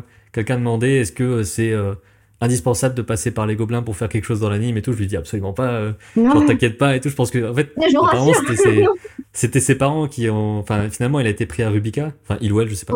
et euh, et que et que ses parents étaient en mode euh, peut-être que c'est mort et tout. Et je lui dis mais Rubica c'est très bien. Euh. Enfin c'est c'est une des plus grandes écoles aussi quoi. Il y a vraiment aucun problème. Ça, je pense que c'était plus une incompréhension du côté parent qui se dit juste animation égale gobelin et puis voilà quoi. Ouais, bah, bah pas se mentir, c'est un beau raccourci. Hmm. Ça, ça m'a quand même ouvert des opportunités que j'ai, j'ai eu un avant-après Gobelin quand même. Tu vois, c'est-à-dire que quand j'étais à, Pivot, tout ça, les gens me prenaient quand même pas trop au sérieux. Genre, quand je disais que je voulais être animatrice, on se foutait un peu de ma gueule en mode, mais ah tu vas pas y arriver, machin. Ouais, quand même.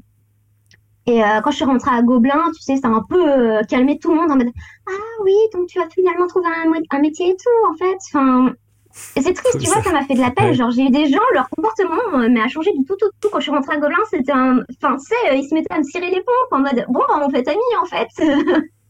c'est tellement bizarre, ouais.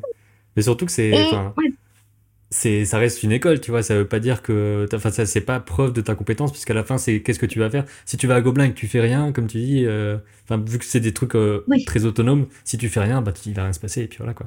Et tu dis qu'il y a des gens qui n'est pas en cours c'est ça qui me choque un peu euh, vu que c'est des trucs super chers et tout je me dis mais comment c'est possible? Ah genre tu payes tu payes 10 000 euros et tu te dis ouais je veux pas y aller et tout. C'est incroyable. Bah ouais mais si c'est pas eux qui payent si c'est les parents enfin ah mais c'est je sais pas je trouve ça dingue quoi.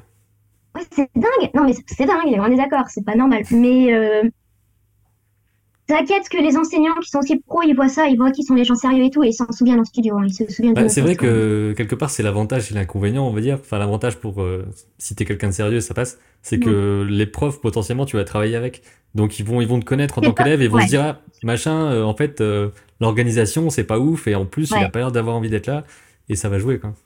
Ouais ouais non et tous les profs qu'on a tu finis par les retrouver en studio. Enfin... Hmm. Donc, euh, soyez, jouez pas, jouez pas les cons parce que ils se souviennent de vous quand même. Et, euh, mais je veux qu'on soit super clair sur un truc pour tous les gens là qui, qui sont stressés de ne pas avoir Gobelin ou de même ne pas pouvoir le tenter pour des raisons financières ou, ou que sais-je. J'en connais plein des gens qui n'ont pas pu rentrer à Gobelin parce qu'ils n'avaient pas les sous. Bah, j'ai une copine qui a fait pivot mm. jusqu'au bout, qui s'appelle Cathy. Et euh, elle, elle est dégoûtée, elle a jamais pu tenter Gobelin, c'était son rêve, mais financièrement, ça ne matchait pas. Et euh, maintenant, en fait, elle donne des cours à Gobelin.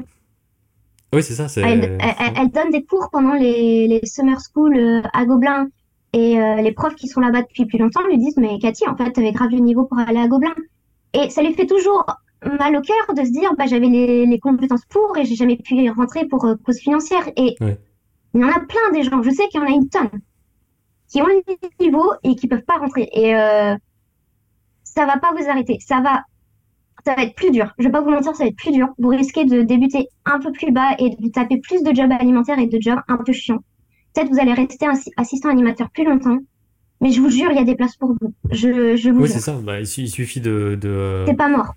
Il suffit d'aller regarder le, le, le, CV des gens et tout. Enfin, les Gobelins, c'est le plus connu, mais il y a absolument pas. Enfin, je sais même pas quel est le pourcentage de gens qui travaillent dans l'animation vraiment pure de perso et tout, qui sortent de là en France. Enfin, t'as tellement d'autres écoles, tellement de formations, tellement de trucs. Euh, c'est la plus connue, mais c'est absolument pas indispensable d'y passer pour euh, travailler dans l'anime. Encore quand on dit dans l'anime, je le répète encore une fois, mais euh, c'est pas que l'anime. Il y a tellement de, de, métiers différents, des trucs. on peut même travailler dans l'animation sans dessiner ou quoi que ce soit en étant dans la production, des choses comme ça. Mais bien sûr, dans l'écriture. De...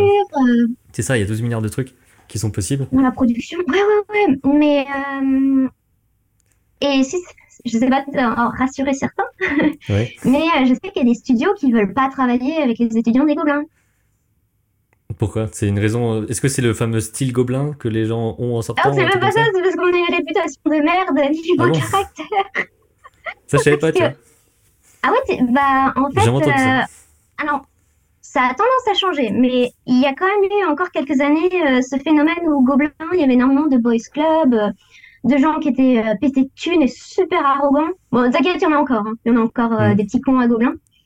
Tu sais, les gens qui sont trop forts, mais qui sont des enflures et tout. Euh. Bah ça, on le dit. Je pense qu'à chaque vidéo, que ce soit moi ou la personne qui est là, dit si vous êtes vraiment imbuvable et tout, on va pas vous garder quoi. Donc c'est c'est important de le, juste d'être normal et de pas faire je sais pas quoi, de d'être juste agréable avec les gens quoi. Ouais, mais il y en a encore, hein, des gars qui se croient tout permis. Et à cause de ça, l'école a quand même encore une mauvaise réputation de. Ouais, ils sont forts à Gobelin, mais ils sont, ils sont arrogants, euh, ils sont abusables. Ok, je Honnêtement, je tape pas sur les gens qui disent ça parce que je comprends. Je comprends. Euh, c'est pas totalement faux. Hein. Euh, ça va mieux avec les. Genre, nous, notre promotion, par exemple, on était beaucoup plus diversifié. Il y avait plus de filles, plus de diversité sociale, tout ça. C'est pas encore parfait. Hein. Mais euh, ouais, il y a des studios, euh, ils bossent pas avec les gens des gobelins. Hein. Ils préfèrent, ils préfèrent des gens qui sortent d'autres écoles qui ont un niveau moins bon et de se dire de toute façon on va les former nous. Donc c'est pas mm. grave. Oui, puis il y a toujours les, le, la barrière ensuite euh, entretien qui fait que ben tu peux, tu peux toujours avec un même avec un portfolio moins bon que la personne à côté, s'ils font des entretiens à plus de gens, mm. être ah ben en fait avec avec la personne là ça va être trop bien parce qu'on s'entend tout de suite, on voit que ça va passer et après, euh, tu t'apprends pendant trois mois avec eux comment, comment ils font leur truc, et puis t'es parti, quoi. Ouais, Donc, il euh, y, a plein de possibilités pour euh, rentrer sans avoir les, toutes les armes au départ, tous les bagages et tout. Hein. Ouais, ouais, ouais. Et puis, vous savez, dans les studios d'anime, il y a un énorme turnover. Comme c'est des contrats courts, les gens, généralement, ils restent pas super longtemps, ils viennent pour mm. une prod et après, ils partent.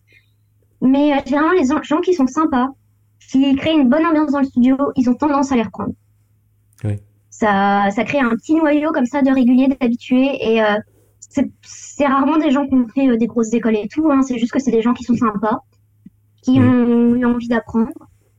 Oui, c'est ça. Euh, évidemment, il faut bien travailler derrière, c'est obligé. Mais là, on fait la différence entre tu travailles bien et t'es sympa et tu travailles bien ou mieux. Mais par contre, c'est terrible. Et voilà, c'est juste le truc, le truc là, quoi. Et, justement, je voudrais embrayer sur euh, ben, l'après-école, parce que tu parles aussi déjà que tu avais déjà des contrats d'intermittence et tout.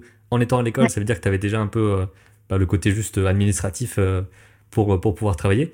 Est-ce que ça, c'était un truc chiant à faire, compliqué? Est-ce que tu avais des infos? Est-ce qu'il y a ce genre d'infos qui passent aussi dans l'école? Alors, on n'a pas trop de formation à l'école, mais moi, j'avais fait venir une, une pro pour qu'elle nous parle de ça. Alors, vous inquiétez pas trop parce qu'en fait, le statut intermittent, pour ouvrir les droits, il faut faire 507 heures minimum à l'année. quand on est étudiant, enfin même en bossant tout l'été, vous n'allez pas faire 507 heures. Donc vous êtes tranquille. En fait, le studio vous fait vous fait signer votre contrat d'intermittence, vous êtes payé, mais comme vous êtes en dessous, si vous êtes en dessous de 4700, je crois, dans une année, vous ne payez pas d'impôts, en fait. Hmm.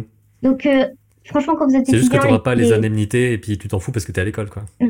C'est ça, exactement. Hein, vous ne faites pas trop chier parce que euh, de toute manière, vous serez en, en, dessous des, des seuils.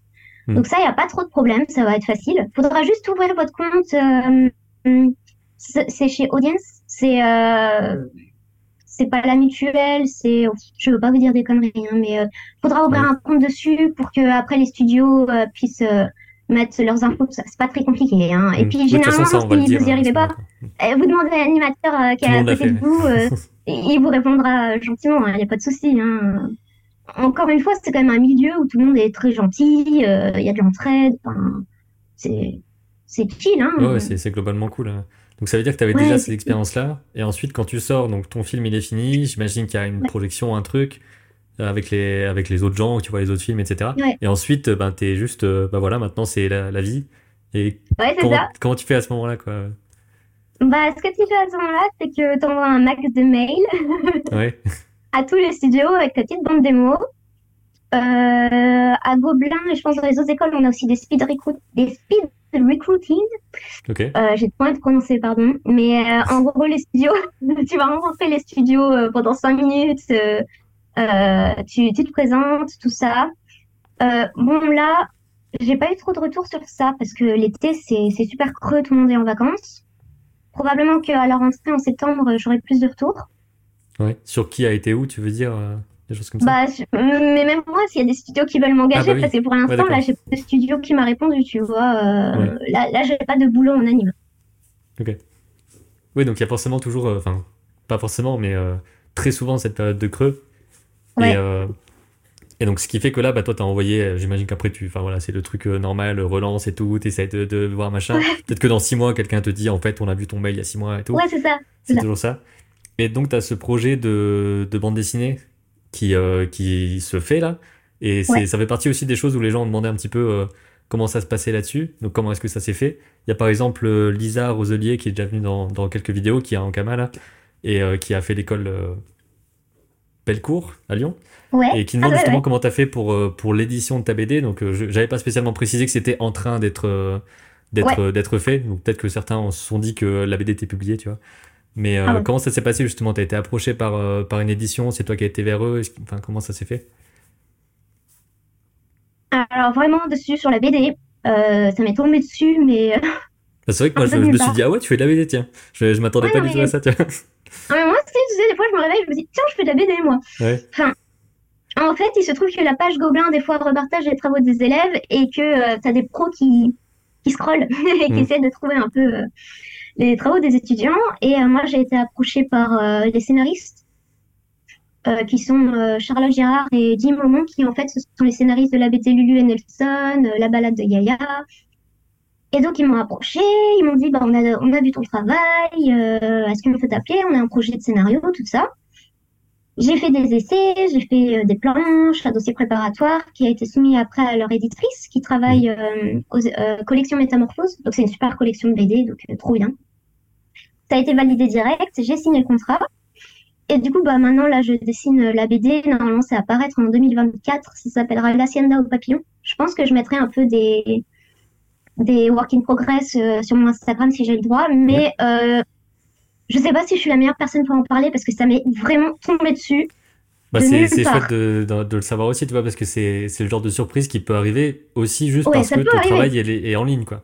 Donc c'est sûr que dans tous les cas, ce qu'on dit, c'est c'est pas réplicable de la même façon. Enfin, que ce soit ce que tu fais ou ce que je fais, c'est des trucs de euh, machin. Enfin, moi au départ, j'ai juste cherché un stage animation à Metz. Je suis tombé sur TV Paint qui m'a fait rencontrer des gens qui machin, qui truc c'est beaucoup de hasard, mais il faut juste être là au bon moment, quoi.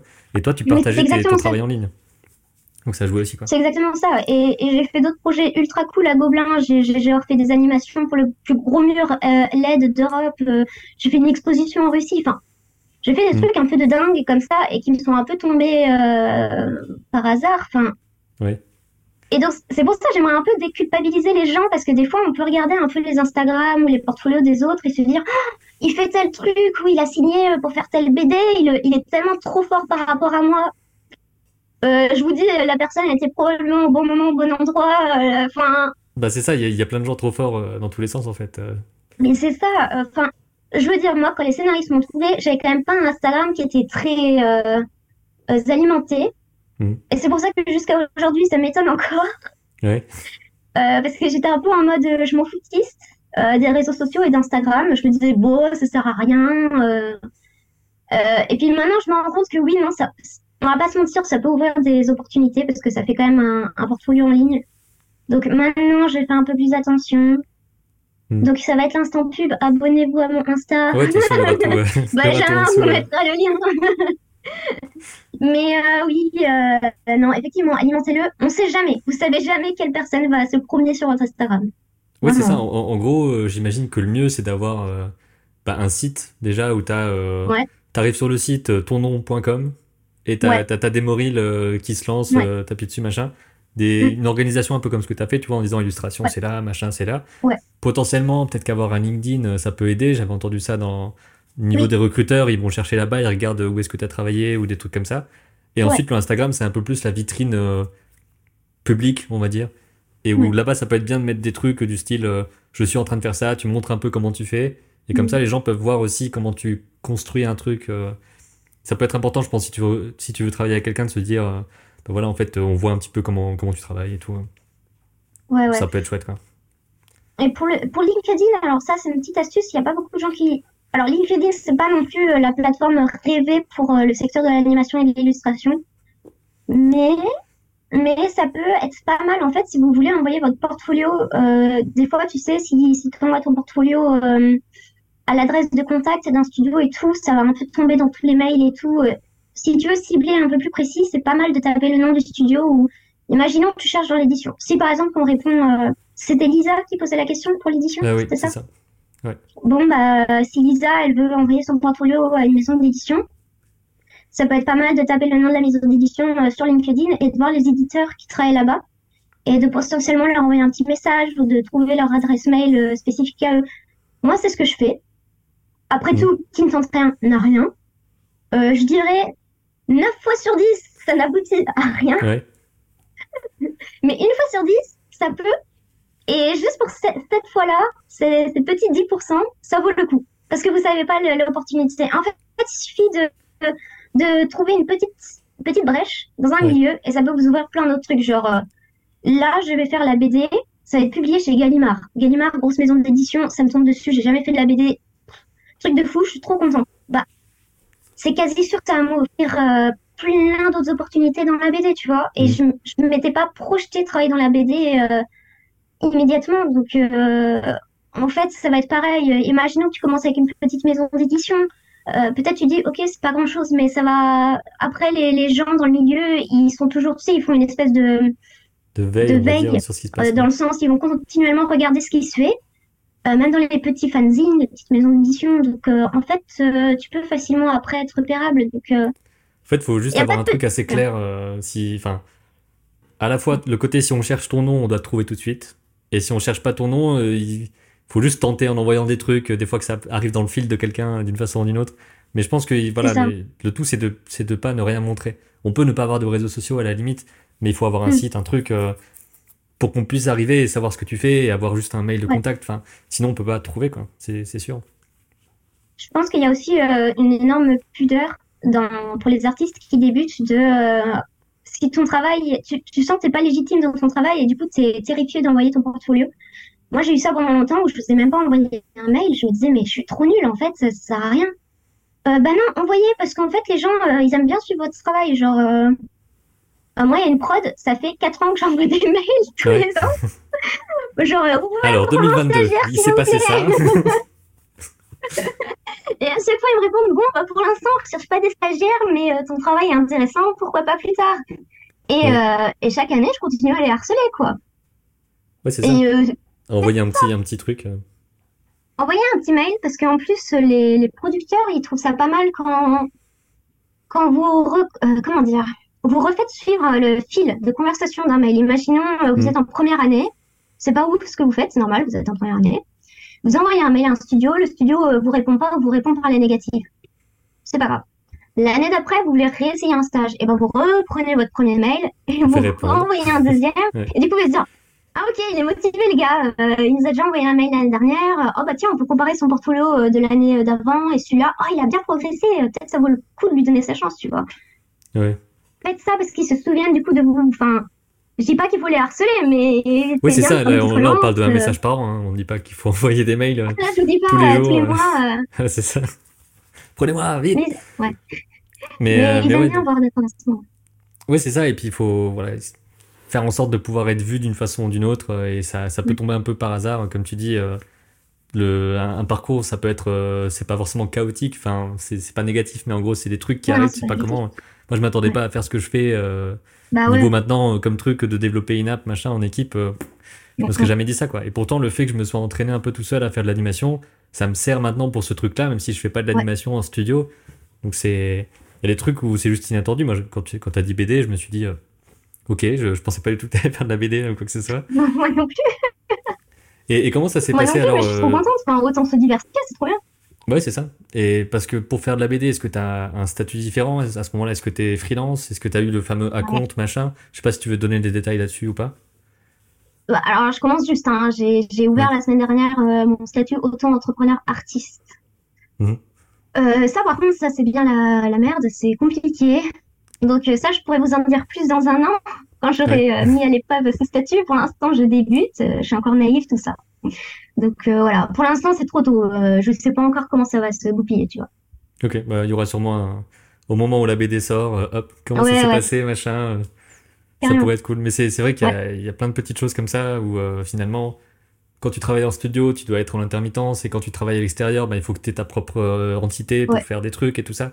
Donc il y a des... Mm c'est des choses un peu administratives chiantes, mais en vrai, c'est pas, c'est souvent pas si complexe. Euh, surtout une micro-entreprise, euh, c'est ton nom, c'est ton compte et c'est parti, quoi. Faut être bien organisé. Euh, en, fait, le seul problème, c'est que souvent, les gens qui font du dessin, c'est des gens qui sont pas fans de l'administration et, et qui ont du mal à juste faire un simple papier. C'est un peu ça, les oh, trucs. ouais. Qui, qui, sont, qui sont dommageables quelque part, parce que juste savoir faire avoir ta petite entreprise et savoir faire une facture, ça peut juste te, permettre de faire des choses où tu t'es pas ah tétanisé en se disant il faut que je mette un ciré, hein, oh, putain. non mais t'imagines même pas le nombre de, gens à Gobelin qui sont euh, tétanisés de faire euh, une lettre de motivation et qui me disent mais Clémence, qu'est-ce qu'on met, qu'est-ce qu'on dit? Hmm. Enfin, il y, a un peu ce, cliché de, de l'étudiant artiste un peu introverti, euh, hmm. un peu zarbi sur les bords, tu sais, qui sait pas trop communiquer, un peu comme un Camins dans sa tanière. Bon, ça, entraînez-vous quand même parce que les compétences sociales, elles sont quand même hyper importantes au studio. Hein. Oui, et, et, ça, c'est bon, forcément, on en parlera euh, une fois que tu auras, une fois que auras passé du temps dessus et tout. Mais je pense qu'on reviendra sur le côté travail en équipe versus travail solitaire sur la BD. C'est pour ça que j'ai déjà eu des retours de ben, j'aime bien faire de la BD, mais j'en fais pas parce que c'est t'es tout seul en fait. et c'est pas du tout pareil que d'être en studio. Et il y a plein de gens qui le gardent sur le côté, alors qu'à côté, ils sont animatrices, producteurs, machin et ils font, ils font la BD à côté parce que vivre de ça, déjà, c'est très dur. Et euh, voire, impossible, hein, très clairement. Euh, si, es, si, si tu fais pas soit plein de BD, soit des cartons, tu peux juste pas en vivre. Euh, et, le côté solitaire, c'est quand même un truc assez, assez important, je pense, au niveau de est-ce que, hein. est que, tu peux le faire ou pas, quoi. Ouais, bah là, moi, c'est le truc qui me pèse le plus, tu vois. C'est mm. sachant que j'ai déjà travaillé en studio et que je sais la bonne ambiance qu'il y a. Je me dis, je veux passer six mois tout seul sur ma bande dessinée, dans mm. ma petite chambre. Enfin, je, je veux quand même rester dans l'animation, tu vois. C'est pas un milieu que je quitterai parce que euh, il y a une bonne ambiance. T'es bien payé. Hein. On va pas se mentir, l'animation, euh, si t'es bon, ça vaut le coup. Ouais. Je, je sais pas si euh, tu peux partager un peu ça. Je sais que des fois, il y en a qui, qui veulent pas spécialement partager ces trucs-là. Mais je sais que c'est des tarifs, ouais, c'est des tarifs journaliers, des trucs comme ça. Je sais que ça dépend de ton niveau et tout, donc c'est vraiment variable. Il faut en parler?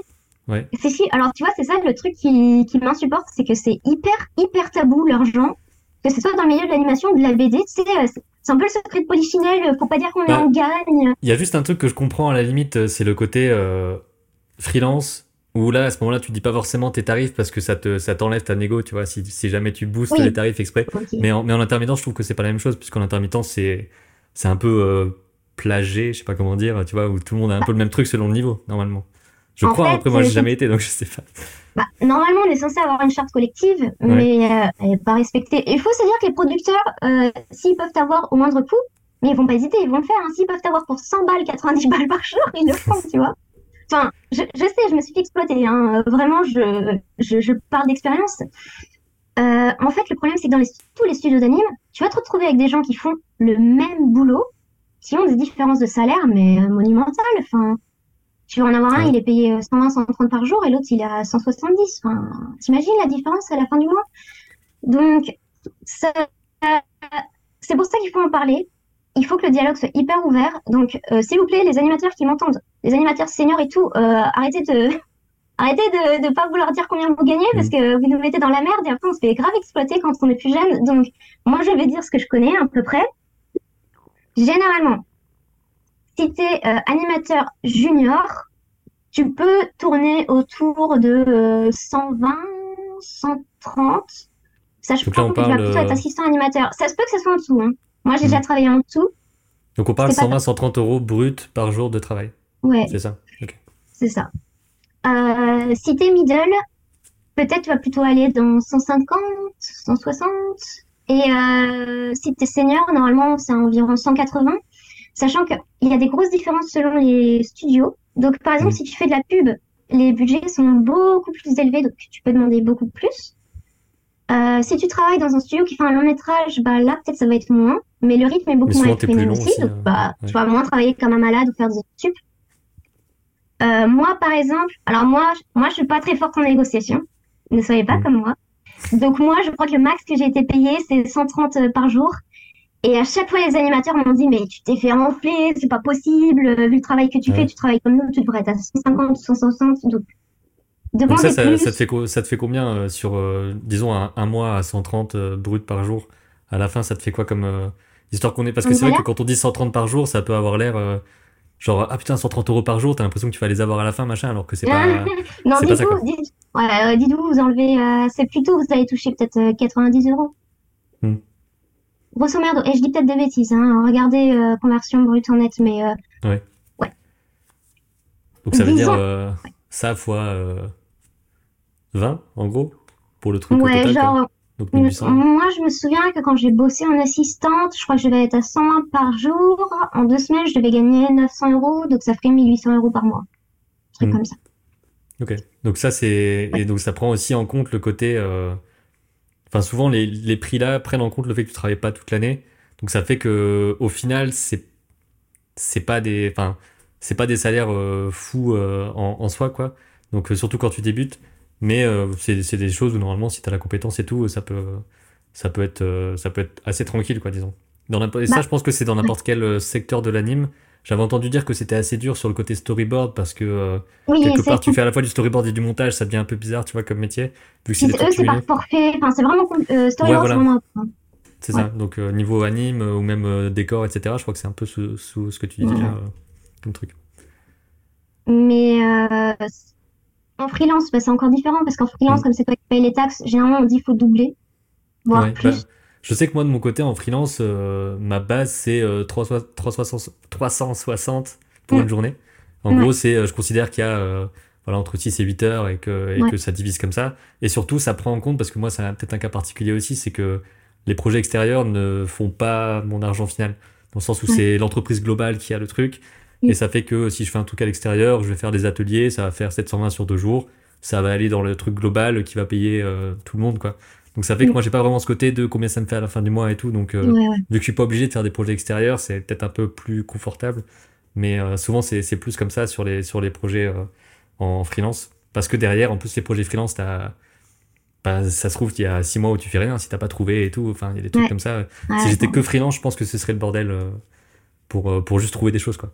Donc, euh, Après, euh, il y a des projets où il y a, encore une fois, c'est que dans la pub, hein, mais mm. euh, il y a des projets où il y a tellement d'argent qui est injecté. Genre, moi j'ai entendu des anciens gobelins qui disaient qu'ils étaient à plus de 400 euros au jour sur une pub. C'était pour une musicienne hyper connue, c'était mm. son clip vidéo et tout. Donc, il y a un moyen de se faire de la thune. Bah, la pub, c'est toujours beaucoup plus. Et après, c'est toujours un peu pareil, le côté. T'en as qui vont se dire, je vais pas travailler pour tel ou tel truc, etc. Ça, c'est toujours un peu la balance euh, perso, quoi. Donc je sais que de mon côté, j'imagine que je travaillerais pas pour des trucs, j'en sais rien, c'est plus possible maintenant, mais s'il y avait des pubs de cigarettes, genre je le ferais pas, tu vois, des trucs comme ça. Ouais, voilà. Mais d'autres trucs, c'est toujours un peu plus je sais pas, c'est un peu plus trouble. Tu te dis à la fois, c'est des trucs de bâtard, mais en même temps, quelqu'un d'autre va prendre la place. Enfin, c'est toujours un peu bizarre euh, éthiquement de, de, choisir de travailler pour la pub, j'imagine, selon le truc. Euh. C'est vraiment dur. Moi, j'étais confrontée à ça quand j'étais en première année. Mon premier job, euh, bah, c'était travailler pour une pub pour Nike, mais c'était pour mm. Nike China. Et en fait, c'était c'était le scandale sur les camps de Ouïghours commençait à éclater. Ouais.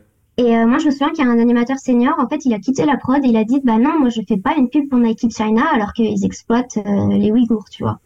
Et moi, je me souviens que j'étais face à un énorme dilemme en mode euh, j'ai besoin de cet argent euh, et de cette expérience parce qu'il faut bien payer mes frais d'études, mais en même temps, je suis d'accord que je veux pas soutenir euh, une marque aussi délétère et qui exploite des gens. Et j'ai fait cette pub. Et bah, c'est pas top. Éthiquement, je sais que c'est pas top. Je suis... Maintenant, maintenant je, peux, je peux me le permettre, tu vois, je dirais non à ce genre de choses. Mais à l'époque, c'est toujours des trucs de compromis et tout. Et puis, c'est bah voilà, quoi, ça fait partie des paradoxes euh, que tout le monde a sur des trucs. Euh, ah, tu dis ça, mais tu possèdes tel téléphone. Ah, ah. ouais. Donc, ouais, donc pour la BD, c'est complètement différent parce que à ce moment-là, euh, j'imagine que tu as le truc classique de tu as un, un tu travailles les mois et ensuite, une fois que cet compte sera remboursé par les ventes, tu as le, les fameux 10% ou un truc comme ça selon l'édition. Ouais, bah, moi, j'ai un, un budget déjà pour les pages. Donc, ça me fait genre. Euh, bah, là non plus, je vais pas cacher, je, dois être à 300 euros la page, la planche, quelque hmm. chose comme ça. Sans, sans les. Hein. Donc, après, ce que je vais retoucher, je sais pas, avec le statut euh, entrepreneur, euh, artiste, machin, ce que je vais réellement toucher dessus. Je pense que tu auras 25% en moins en micro-entreprise. À mon avis, ce sera un quart qui, qui va partir. Je pense que c'est ça, ouais. Je pense que c'est un quart qui va partir. Hmm. Donc, ça doit être à peu près 300 la page j'ai une soixantaine de pages. Et après, effectivement, euh, une fois que ça sera publié, j'aurai un petit pourcentage des ventes. Mais bon, mm. euh, là, pour vraiment gagner, il faudrait que la BD se vende beaucoup, beaucoup, tu vois. Donc, bah, c'est euh, ça, c'est toujours le truc. On verra bien.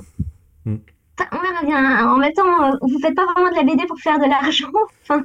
Bah, c'est ça, c'est. c'est Disons que tes limites, bon, c'est peut-être terrible de dire ça, mais t'es genre, t'es compensé, tu vois. Euh, t'es pas non plus, tu, tu gagnes pas vraiment, c'est juste, bon, bah, on va te donner un peu histoire que tu meurs pas pendant que tu le fais. et puis voilà quoi. c'est ça. L'animation, c'est relativement précaire déjà au départ parce que t'as pas un travail qui sera mm. fixe. Euh, précaire dans le sens, euh, tu peux changer d'un jour à l'autre et d'un coup t'as plus rien. Et il faut retrouver un mm. truc pas précaire dans le sens, c'est pas beaucoup. Et donc la BD, c'est ça, mais encore plus quoi. Mm. Surtout que les BD, c'est. Enfin, il y a tellement de trucs qui sortent dans tous les sens et c'est quelque part moins facile que de regarder une série ou un truc comme ça. Donc, euh, c'est, il faut, c'est, t'as le syndrome des, des, tomes 1, tu vois, qui sortent. D'ailleurs, toi, c'est, c'est pas, c'est pas une saga, c'est un truc en une fois, c'est ça? C'est une, trilogie. C'est, une trilogie, ok. Ouais. Après, euh, j'ai plutôt, j'ai de la chance, j'ai vraiment de la chance parce que c'est une grosse maison d'édition, c'est des scénaristes mhm. qui ont fait leur preuve, donc tu sais, les éditrices m'ont déjà assuré que le travail sera fait en niveau marketing et tout, tu vois. Ouais. Mais euh, c'est vrai que quand je vais à la FNAC et que je vois la rayon BD, euh, j'ai une vague d'angoisse. Je me dis, je sais même pas comment regarder. Je sais même pas où regarder. Il y a trop de trucs qui sont. Je me dis, mais c'est un. J'ai envie de taper un mot, tu vois, de me dire, est-ce qu'il y a ça, et puis de chercher, d'avoir un catalogue trié, tu vois, parce que c'est le bordel. enfin, c'est pas le bordel, mais c'est juste qu'il y a trop de choses, quoi.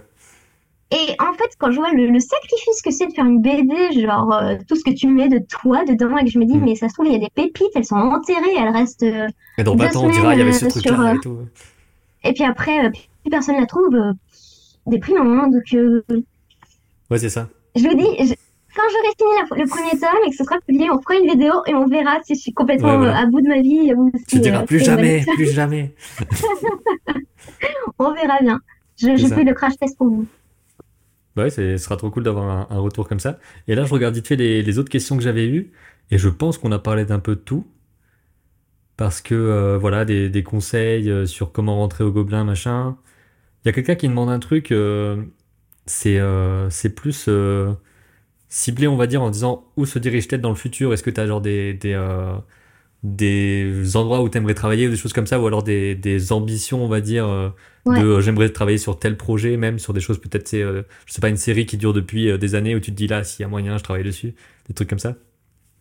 Bah, il y a un peu ce truc en animation où les opportunités, elles s'ouvrent un peu tout le temps, donc il faut pas trop faire des plans sur la comète parce que en vrai, tu sais jamais. Euh, Alors, il y a un peu ce truc rigolo où tu as 99,9% des étudiants en animation qui, à cette question, vont te dire Je veux travailler chez Fortiche Ouais. Ah, c'est marrant parce que c'est récent. Hein. Ça, c'est vraiment récent, Fortiche. Sinon, avant, c'était. Euh, bah, je sais pas, genre euh, Pixar ou des trucs comme ça. Ouais, c'était, ou peut-être euh, Illumination MacGuff ou un truc comme ça. Et alors là, là c'est le moment. Fortiche a débarqué d'un coup. Tout le monde veut travailler chez Fortiche. Euh, t'as... t'as la recruteuse chez Fortiche qui, envoie, qui a envoyé un mail à Gobelin en mode S'il vous plaît, les étudiants de Gobelin, arrêtez de m'envoyer vos portfolios, je n'en peux plus. Ah envoyez au contact du studio, mais pas à mon adresse mail privée parce que vous saturez mon adresse mail et j'en peux plus. Putain, à ce point-là, c'est, c'est en mode espionnage, je vais trouver le, le truc de la personne ouais, et tout. Ils sont harcelés, tu vois. Ouais. Euh, donc, euh, donc je ne vais pas répondre. J'aimerais bien travailler à Fortiche, ça serait très cool. Mais euh, si on ouvre un peu la question, moi, c'est plutôt, euh, je vais plutôt rechercher des projets qui me plaisent. Euh, bah, tu, tu, vois, le projet que je te disais que ça fait 4 ans que j'envoie ma candidature pour faire un stage. Mmh. C'est euh, une adaptation animée d'un livre de Amélie Nothomb, parce que j'adore cette écrivaine. Donc, je sais que eux, je vais continuer à leur envoyer des petits mails. Ouais. Vous avez donc ça c'est sûr. Euh, maintenant que je fais de la BD, je me dis bah pourquoi pas faire d'autres livres, pourquoi pas faire d'autres trucs par moi-même. Euh, il y a aussi ce truc où je me vois bien travailler à l'international parce que alors du coup moi euh, mon fiancé il est sud-coréen donc je ne sais pas si je vais vivre en France tout le temps. Il se peut que mmh. d'ici quelques années je bouge en Corée du Sud.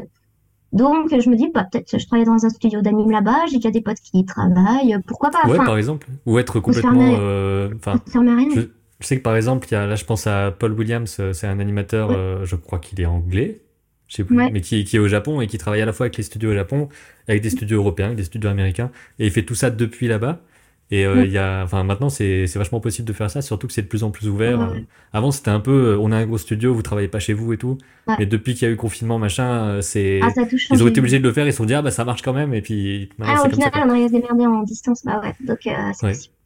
Et il y a, y a peut-être un, un, dernier petit truc euh, sur quoi ça me fait penser là, quand tu dis je veux travailler sur tel projet et tout.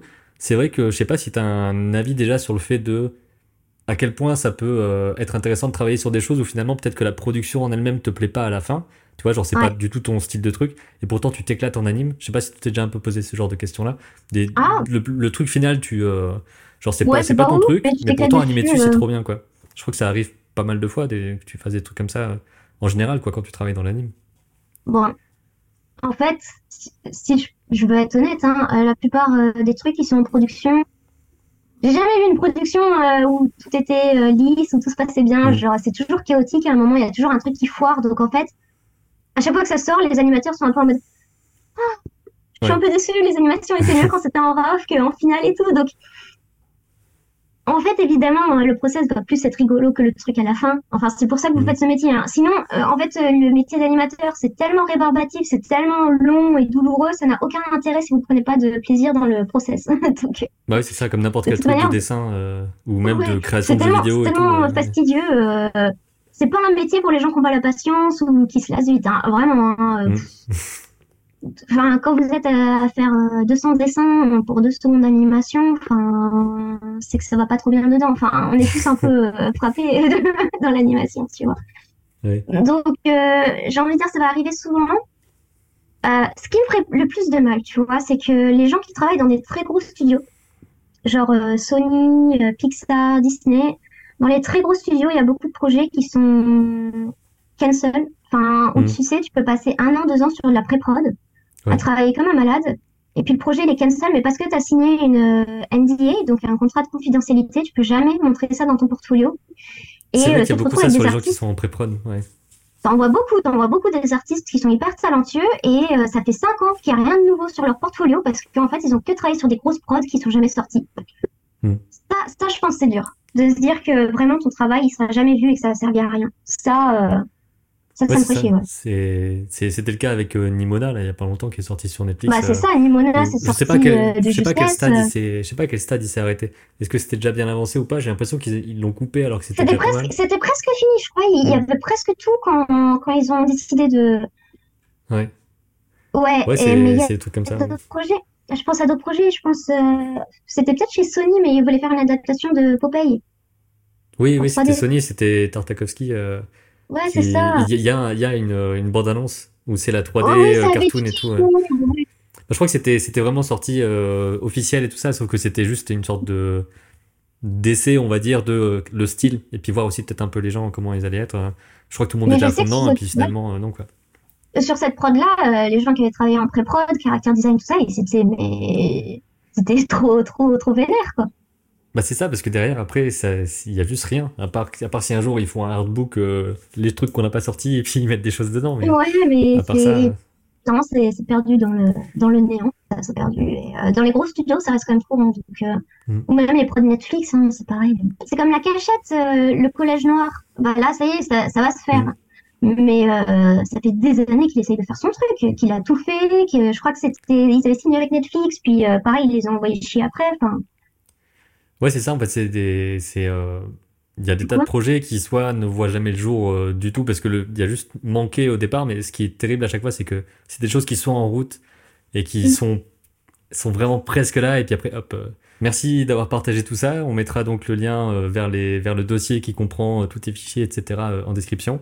Et comme tu disais, ben voilà, s'il y a des, s'il y a des questions, des trucs, ils peuvent te contacter sur ton, sur ton Instagram, parler en commentaire. Et voilà, on espère que ça pourra aider plein de gens aller voir un peu plus clair sur ce qui se passe, notamment au Gobelin, et puis comment ça se passe ensuite euh, après l'école, etc. voilà, en gros. Puis tu reviendras certainement pour d'autres euh, ouais, sujets. pour parler de BD. C'est ça.